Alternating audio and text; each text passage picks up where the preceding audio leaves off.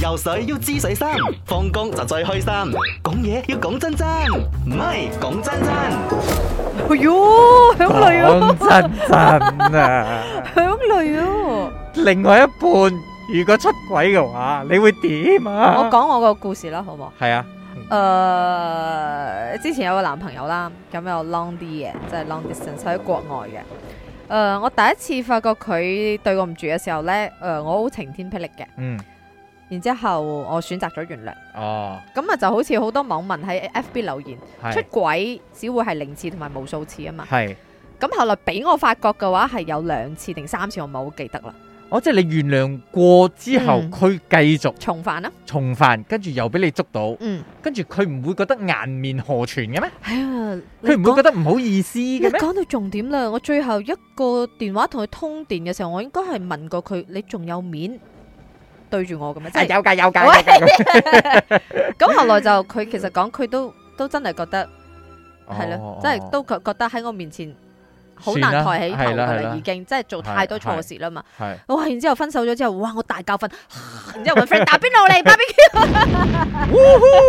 唔會原諒，除非去成副身家全部户口嘅女同埋佢每個月嘅人工自己剩翻少少，全部俾晒我，誒同埋佢嘅電話要換翻去以前嗰啲咁樣嘅電話，唉咁樣就可以。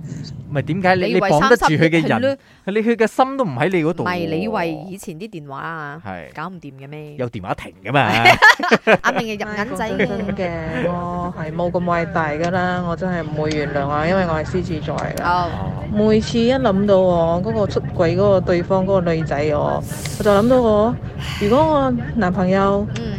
出軌佢，咁對方點樣睇我呢個原本嘅女朋友呢？好冇面㗎。嗯我冇面之餘，我就覺得唔得啊！我唔可以允許人哋咁樣嚟對我啊，so 都係咁樣啦。我要揾過一個仲好噶啦，哎呀冇辦法面對呢兩個人噶。我覺得咁好好啊，因為佢愛惜自己啊嘛，我唔係，我覺得反而係佢哋冇面去面對你啊，唔係嘅，因為你你冇做錯事，係佢哋做錯事喎。哦啊我哋上一輩係咪哦仲係有一啲有大媽細媽嗰啲噶嘛，哦，啊即係一個家庭裏係邊。係但係有時你融入咗，你明白咗，你又好難話啊，當初點解個大原配可以願意老公仲有另外一個嘅咧？咁嗯佢裏邊嘅故事真係好似 TVB 劇集咁噶，你明啊曲折就白？離奇係啊！啊，係你所以講講到容易啫，感情呢一樣嘢咧，真係啊，理不清咩咩咩混亂 啊！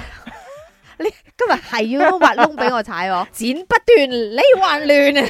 係嗱嗱，你呢個啦，游水要知水深，放工就最開心。講嘢要講真真，唔係講